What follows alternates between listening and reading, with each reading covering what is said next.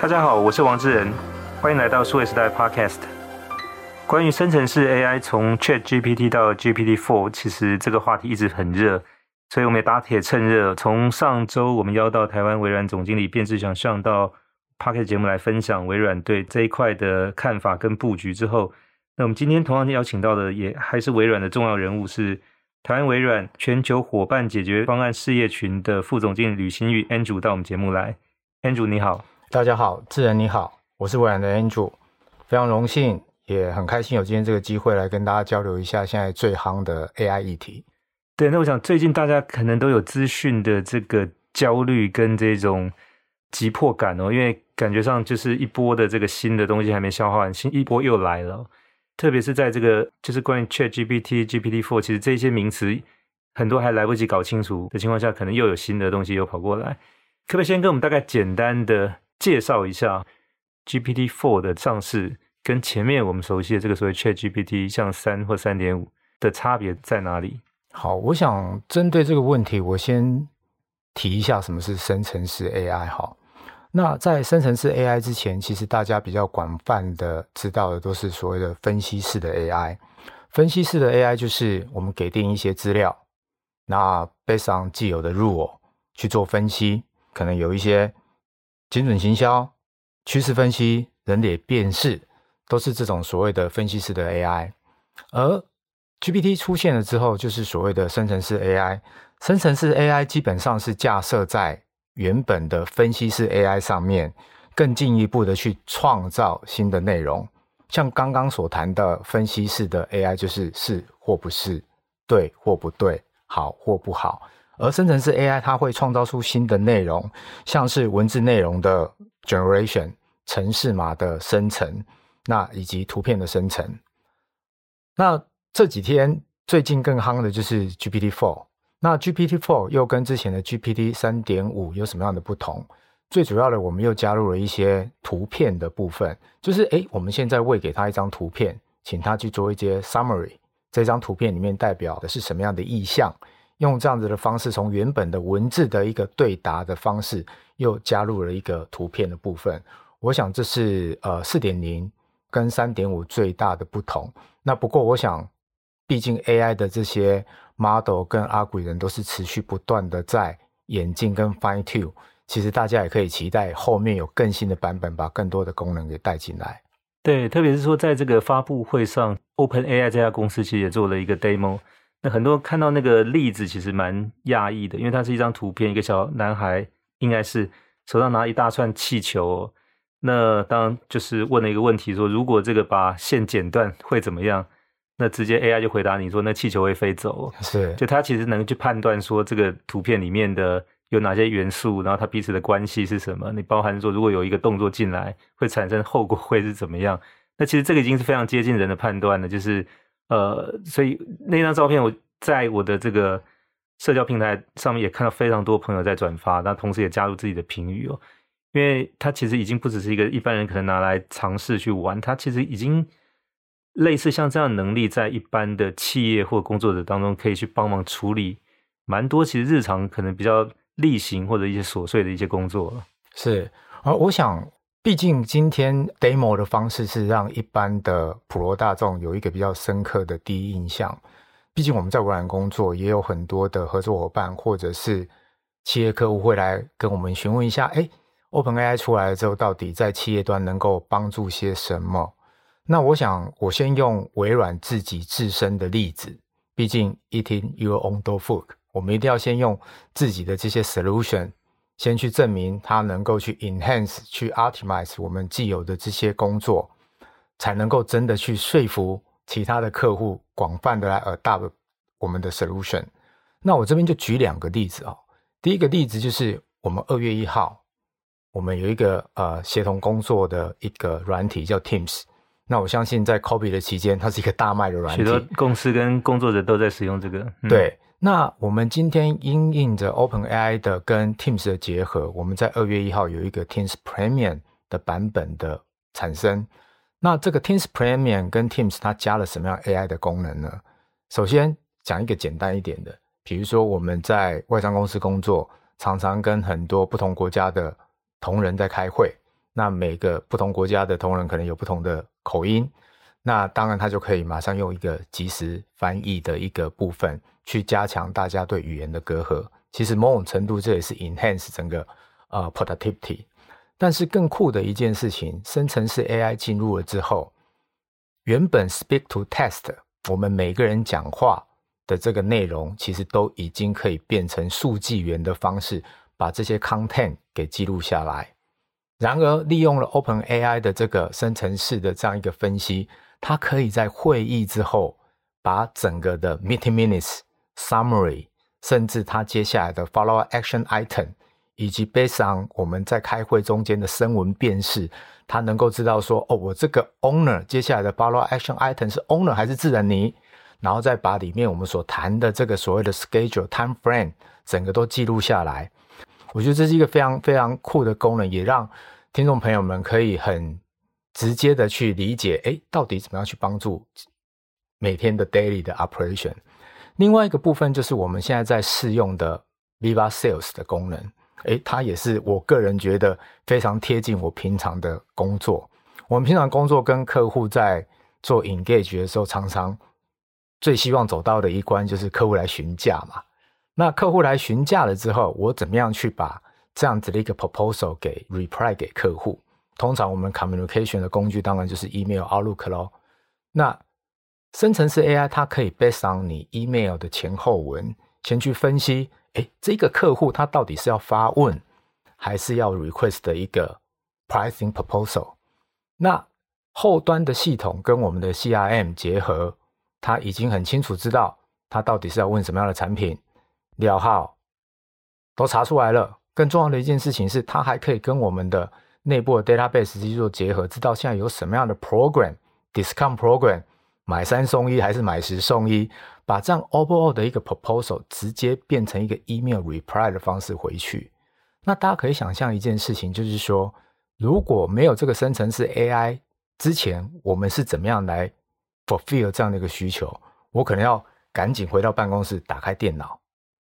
去查 CIM 系统，它的这一个料号是什么，然后它的每一个 item 是什么，再打开 Excel 去 calculate 这整个 overall 的 price TCO 大概会是多少，或者找到一个已经存在 template，把这些资料直接把它复制剪贴上去。是是，嗯，但是在整个人工的过程里面，最后一关你可能还要防呆，你可能有可能会 key 错，但是你想象这整个都 automation，而且 email 都帮你写好了。你就只要 copy paste 做最后的一个 verification 就 reply 回去了。你可以试想，这个生成式 AI 对于这个业务的啊、呃、activity，它能够更 focus 在它的 core value，它 core value 在哪里？满足客户的满意度，怎么样去提供最适当的产品，而不是在查系统啊，然后去找什么样的 program 啊，能够很快的把它的整个的 daily operation 变得更。更有效率，这是我目前可能让听众观众呃能够很清楚的知道，现在生成式 AI 对于企业用户比较一个例子，让大家能够清楚的知道能够帮助些什么。对，当然很谢谢 Andrew 的这个分析哦。那可能这边要比较再更进一步来说明这个差别在于，就是因为我们现在使用 ChatGPT，它其实是到这个所谓公开的网站去找资料的。现在大概到二零二一年九月哦。那当，如果你用的是微软的 Bing 的这个搜索引擎，它应该是跟现在的新的这个资料是连接，但那个都是属于从外部去寻找的。那如果要回到刚才那个公司内部，比如要去找一个给客户报价做 quotation 的，那应该是说我公司内部自己的资料要输入，用当甚至是 AI 的技术，但是它处理的资料来源应该是我公司内部的这些流程啊、作业啊、表单等等等整理起来进去。所以每一家公司其实都可以把自己的这个。可能之前做过数位转型，有过像这样的一些资料的东西，放到这个 ChatGPT 的技术里头去。那这些其实都是很多日常例行的。那以前可能要有一些助理去专门就帮忙处理这些东西。其实现在的这种所谓生成式 AI，某种程度就是一个 Smart Agent，它其实就是一个助理，也来可以来处理像这样的工作。其实它可以带来很多的一些便利。是是，其实各行各业会有不同的用法。会有，它有不同的一些行业的专业知识，是就是说 domain knowledge 这一块。是，嗯、所以我们基本上就是提供这样子一个 model，然后再把每个 domain 的这样子一个 knowledge 给喂进去了之后，能够让它更符合各行各业它的实际上面的需求。所以其实我们也看到很多的讨论在谈到，就是说 OpenAI 会不会取代掉呃很多人的工作？其实从我的观点来看，这不尽然。原因是 Domain know-how 基本上还是存在在各行各业各个人的大脑里面，反倒是我们怎么样把原本这些 routine 的工作，把它真的用 OpenAI 的这件事情，把它给 optimize 化，把它给有效率化，这个才是我们看到 AI 去 benefit 人类生活的一个一大重点。对，当然不管是这个 ChatGPT 或者现在 GPT Four，以及接下来可能会有 GPT Five、Six，就是。它带来更多的意义，其实它是一个赋能的工具，帮助企业跟工作者其实能够用更有效率的方式去做原来的工作，或者做原来可能做不到的工作。它的本质倒不是去取代工作，而是把可能从日常的一些比较规律性、繁琐性的工作释放出来。是回过头来就是说，在每一家公司，当然不太可能自己去开发一个生成式 AI，所以现在如果说有一个像这样的技术。那透过一种租赁或者订阅制的方式就可以使用，其实是非常方便的。而另外一方面是说，那像这样的一个呃商业模式，它比较有可能会是由专业的公司来提供，不管是说我提供这个技术让你去搜寻你的这个公司内部的资料，或者是说我提供算力，就是你每一笔的询问，我可以帮你透过这个算力的这个演算法跟这个大量的可能后台的这些 data center 运算的这种能力，帮你找到答案。那这个看起来就比较会是像。公有云的业者或者提供平台的业者所能够去扮演的角色，是我觉得其实最近常常在拜访客户或者是合作伙伴的时候，其实也常常问到一个问题，就是 OpenAI 跟微软的 Azure OpenAI 的差别在哪里？那其实这个大概就回答刚刚智仁所提到的问题以及未来的一个趋势哈，就是 OpenAI 它跟 Azure OpenAI 最大的差别有三个。我想跟在这边也跟大家分享一下。首先，微软的 Azure OpenAI 是由微软所提供的。那在微软的 Azure 的平台上，自然你就能够享受微软企业级的售前跟售后的服务。您在分析的时候，你会把资料上云，你最 care 的是 security，所以你自然也会需要有一个 well secure 的 environment 去摆放你的 data。再加上您刚所提到的算力。我相信这样子的服务会是由公有云提供业者来提供。那以微软跟 OpenAI 的关系，我们现在基本上会稍微给大家一个比较清楚的区分，就是如果你是 for lab 的 research 或者一些 pilot 的 project，只是想要去试用它这个 scenario 是不是符合你原本的设定，那您可以 go with OpenAI。However，如果你今天要变成商用版，High scalability, high available，变成是一个赚钱的工具，或者是营运的一个非常 key 的 component，要七乘二十四小时不断的运作的，需要有企业级的 environment 来 support，这就 go with Azure OpenAI。了解。那呃，刚才其实提到例子，就是说你不管是语音转文字，文字转语音，甚至就是说它文字可以在不同版本，比如从中文转英文，或转西班牙文、法文。就这个技术其实是一般我们称为所谓语音识别跟机器翻译，嗯，它是 AI 的另外的范畴。是。那当现在这个如果再跟生成式 AI 再结合在一起的话，这个威力就更放大了。是。所以等于是说，原先在 AI 的不同领域各自在发展，那现在慢慢都有一些成绩，然后串联起来。是。如果我们把 OpenAI 当成是一个积木，这个积木现在是一个非常闪亮的积木，在大家面前就是啊亮到大家不得不去关注它。但是其实就像智仁您提到过的，今天整个 AI 这些 application 的发展，其实前面都已经累积到很大的一些努力、effort、时间都在里面。我这边举一个例子哦，我最近跟一个 enterprise 的 customer 在聊一件事情，就是说他们过去其实在他们内部也希望过往的这些 domain 不会因为老师傅离职啊，或者是因为人员的变动，一些 knowledge 就会不见。所以其实他们在过去的几年，在公司内部就有一个 knowledge base 的这样一个 quick action。那这是一个跨国的产业，所以在前几年，他们跟我们的合作是说，我怎么样把 multi language 的这些 documentation 结构化资料、非结构化资料，利用以前分析式 AI 的把它抓出来放到 database 里面去，全部都数位化。全部都把它放到 database 里面分门别类了之后，在过去几年，他们的 end user 想要查询这些资料，都是用什么方式做 keyword 的查询？比如说，哎，我想要知道某某产品它过去的销售的案子是什么，你只能够用 keyword 查询。但是今天有了生成式 AI 的这件事情之后，你可以想象一件事情，你变成问他一个问题，他直接给你回答。这最大区分在哪里？原本你用 keyword 去摄取的时候，他会告诉你说，这个你 documentation 一二三四五里面可能有你要的资料哦，你就要 documentation 一二三四五分门别类的去读过，然后你再有自己的 summary。但是现在有了生成式 AI 之后，读的动作、summary 的动作，这就已经直接由生成式 AI 去帮你给 replace 掉了。而最重的重点，最后的这个 gatekeeper 或者怎么去解读这个 summary，还是在大脑里面。但是以 overall 来看，你就知道我们节省了多少的时间，然后有效率了多少。这些都是一些新的体验、新的使用模式。对对，因为所谓生成式，它也不是从无到有，它其实是在海量的资料数据当中去打捞、去寻找，然后根据这个算力跟演算法去组织起来哦。那当这个差别会在，就是说如果。朋友在这个 Open AI 上面去试过，像 Chat GPT 跟这个 Mid Journey、d a l l 这些的话，就他给你的答案，他下面一定要带一个免责，就说那这个只能作为测试啊，它不能够作为完全正确。因为万一比如说有人生病，然后上去问，就要给了你答案，你照 去做，病情加重的话，这个他是不承担责任的。是，但同时我们在 Bing 这个搜索引擎上面看到的说，他其实给你答案之外，他会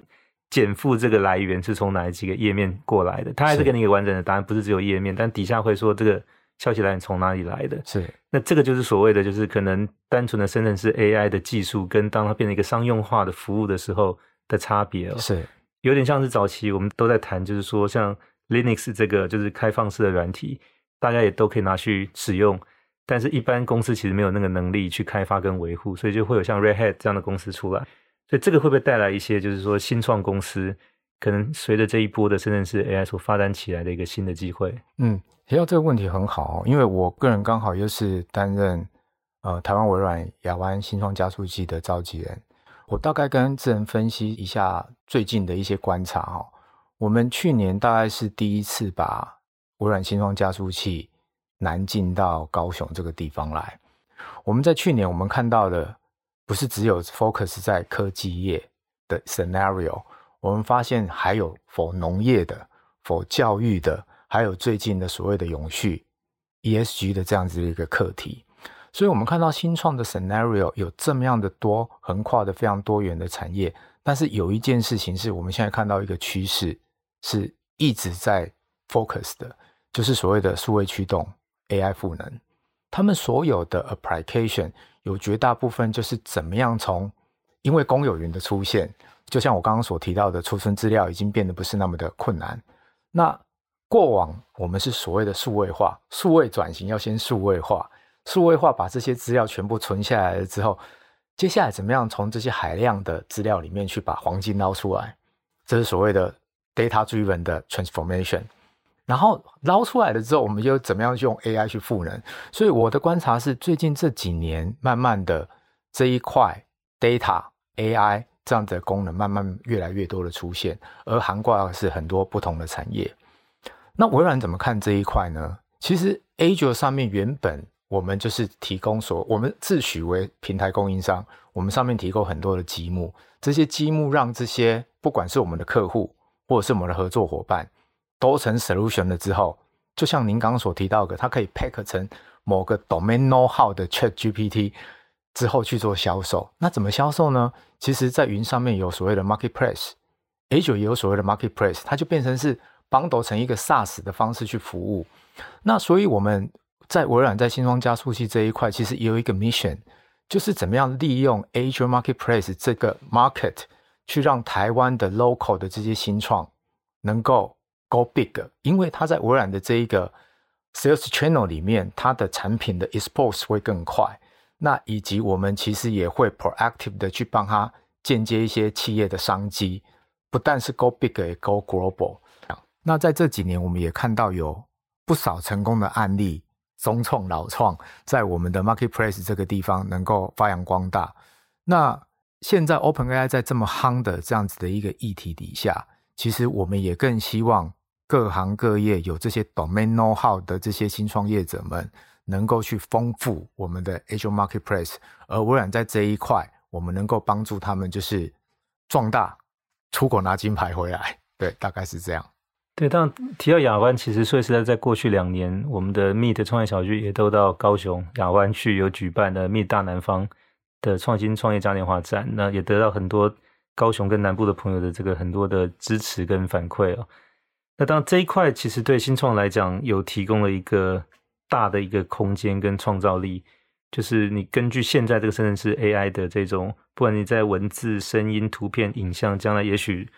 可能甚至比如说音乐的编曲。都是有可能的。那大概现在只有想不到，没有将来做不到的。关键在于就是说，去问什么样的问题，有没有问到对的问题？那这个对的问题，它不一定是给你一个对的答案而已，也有可能给你对的一个创业的机会哦。是。那当从这个部分，台湾的接下来有可能的新创团队，就是 Andrew 这边有没有一些观察？就是说，那他们大概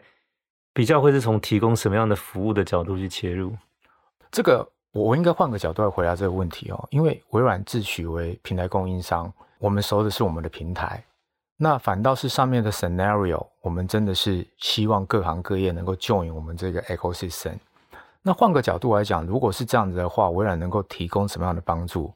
那我们在亚湾新创加速器里面，除了有总部的 Founders Hub，让每一个新创业者在使用微软的资源，能够降低他的进入成本的门槛之外，我觉得还蛮不错的一件事情是，我们其实会邀请一些业师，而且这些业师不单单是台湾的资源，我们也会把国外的 connection 把这些业师给带进来。这些业师带进来最主要的就是去听他的 business model，去给他们的 industrial scenario 给一些建议。重点是，任何的新创它不会只是 address 台湾的 market，它是要 go global 才有办法变成下一个独角兽。那以微软的角度，我们可以链接这些业师，以及我们在国外看到的这些 successful case，跟新创 regular 的来所谓的做脑力激荡，让他们的 scenario 更在市场上，我所谓的市场是全球的市场上更有竞争力。那当提到跟新创的合作，我觉得微软其实在这一次跟 OpenAI 这家新创的合作，算是到目前来看很成功哦，因为。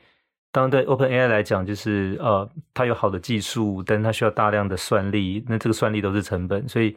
能够跟微软现在有一个就是比较丰沛的资金去支持。那当然回过头来，这个技术现在也跟微软原先的服务能够做一个比较好的一个搭配哦。那这个其实有没有看到是说，可能在 AI 的这个领域里面，其实除了像 OpenAI，接下来有没有一些相关的，可能对微软来讲也是可以往下去。发展或者再去结合的这种可能性的地方。OK，如果回到台湾的新创来讲的话，我觉得 OpenAI 是某种程度可以给台湾新创业者一个很好的一个 reference。毕竟 OpenAI 一开始是在新创公司，就像您刚刚所提到过的，诶，它的资料要有地方放啊，然后它的算力用的都是最贵的 GPU，那要要好几万颗或几十万颗。是的，是的，这、嗯、我我觉得这绝对不是任何一家新创。Even 是企业客户，他们都很难在自己家里面去养这样的一个 server 放在 serve 这样的一件事情。那我觉得跟微软这边来合作，就是就像我刚刚所提到过的，我们的资源我们可以降低它进入的门槛。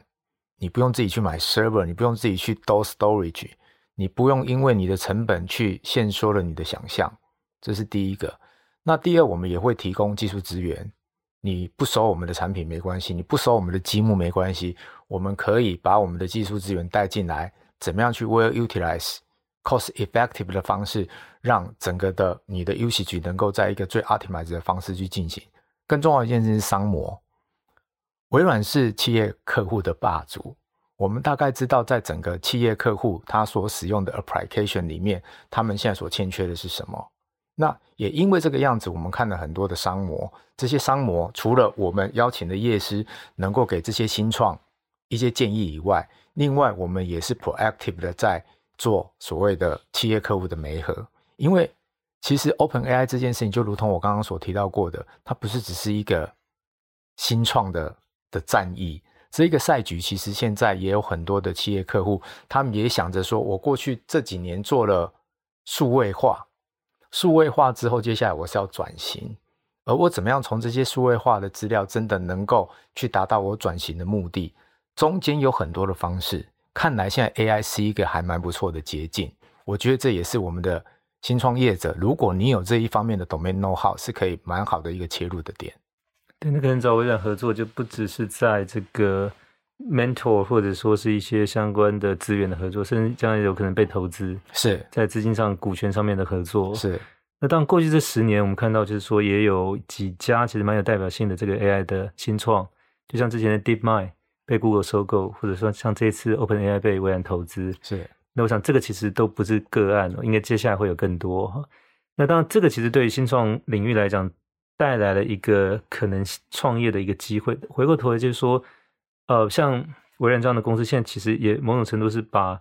呃生成式 AI 或者我们称为叫所谓 GPT as a Service 这件事情，从搜索引擎、从电脑、手机的桌面，一直到云端的服务，其实是把它整合在一起了。所以这个所谓的 GPT as a Service 的概念，其实看起来现在也是正在形成。是，这不是一个产品的战争，这是一个生态系的战争。我举一个例子哦。其实电灯的发明，电灯的发明在过去可能它刚推出电灯在在晚上里面可以发光的这件事情，搞不好比现在 GPT 的这一个热度来的来的高。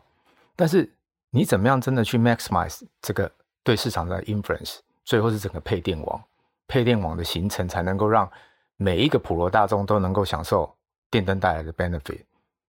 同样的 GPT 也是这样的一个状况，所以我换个角度来看这件事情，就是说。现在 GPT 它就是一个积木，